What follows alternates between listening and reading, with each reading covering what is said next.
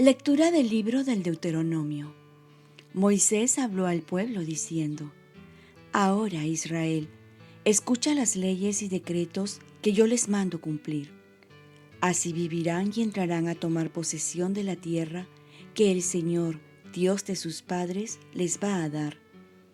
Tengan bien presente que yo les enseño las leyes y decretos que mandó el Señor, mi Dios, para que los cumplan en la tierra donde van a entrar para tomar posesión de ella. Cúmplanlos y practíquenlos, porque de esta manera los pueblos reconocerán que en ustedes hay sabiduría y entendimiento. Ellos, al conocer todas estas leyes, dirán, cierto que esta gran nación es un pueblo sabio e inteligente. Y, en efecto, ¿Hay alguna nación tan grande que tenga a los dioses tan cerca como lo está el Señor, Dios nuestro, siempre que lo invocamos? ¿Y cuál es la gran nación cuyos mandatos y decretos sean tan justos como esta ley que, en la presencia de ustedes, promulgo hoy? Pero ten cuidado, guárdate muy bien de no olvidar las cosas que has visto, que no se aparten de tu corazón mientras vivas Cuéntaselas a tus hijos y nietos. Palabra de Dios.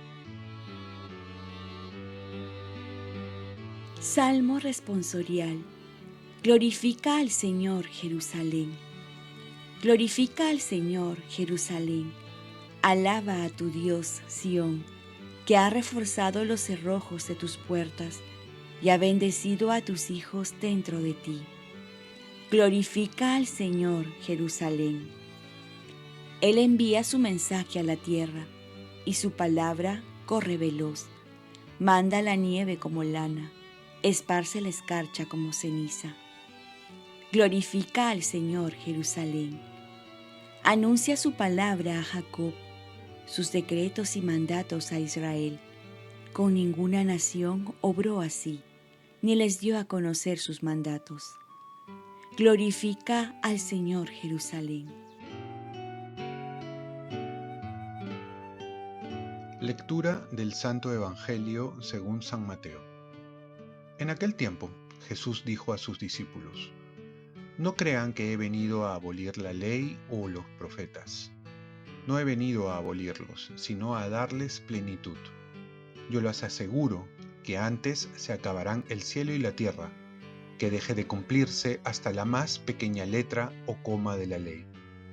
Por lo tanto, el que quebrante uno de estos preceptos menores y enseñe eso a los hombres, será el menor en el reino de los cielos, pero el que los cumpla y los enseñe será grande en el reino de los cielos. Palabra del Señor. Paz y bien. Cumplir los mandamientos para los ojos de Dios que ve el corazón. Los fariseos eran buenos cumplidores de la ley, pero para los ojos de los demás, Jesús viene a darle el pleno sentido de la ley, porque va más allá del mero cumplimiento y va a tocar la intención del cumplimiento, es decir, lo que nos mueve a cumplir los mandamientos. Por eso los fariseos, laicos piadosos, escribas, teólogos y sacerdotes de ese tiempo no lo van a aceptar por el hecho de que Jesús le va a revelar sus oscuras intenciones, en la que les hace ver que el cumplimiento, si no va acompañado del amor, no tiene validez. La ley se vuelve opresora si pierde la caridad. Además, el cumplimiento de los mandatos de Dios no solo se refleja exteriormente, sino en el interior. Es el caso del sexto mandamiento como en otros, que dice, todo aquel que desee la mujer de su prójimo ya cometió adulterio. Así delatan los pecados que no son vistos en público, pero que son guardados en el corazón, como la envidia, el rencor, el egoísmo, la indiferencia, la lujuria. Es decir, va a hacer ver que los pecados no son solamente los que se realizan ante los ojos de los hombres, sino ante los ojos de Dios que todo lo ve.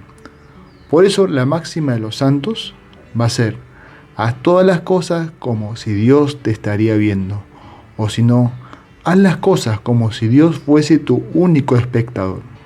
En conclusión, Jesús va al fondo más que a las formas. Jesús examina el corazón más que las apariencias. Y recordemos que tarde o temprano nuestro exterior reflejará lo que hay en nuestro interior. Oremos. Virgen María, ayúdame a vivir íntegramente los mandamientos, amando a Dios que ve todo mi corazón. Ofrezcamos nuestro día. Dios Padre nuestro, yo te ofrezco toda mi jornada en unión con el corazón de tu Hijo Jesucristo, que sigue ofreciéndose a ti en la Eucaristía para la salvación del mundo. Que el Espíritu Santo sea mi guía y mi fuerza en este día para ser testigo de tu amor. Con María, la Madre del Señor y de la Iglesia, te pido por las intenciones del Papa. Con San José Obrero te encomiendo mi trabajo y mis actividades de hoy, para que se haga en mí tu voluntad. Y la bendición de Dios Todopoderoso, Padre, Hijo y Espíritu Santo, descienda sobre ti. Cuenta con mis oraciones que yo cuento con las tuyas y que tengas un santo día.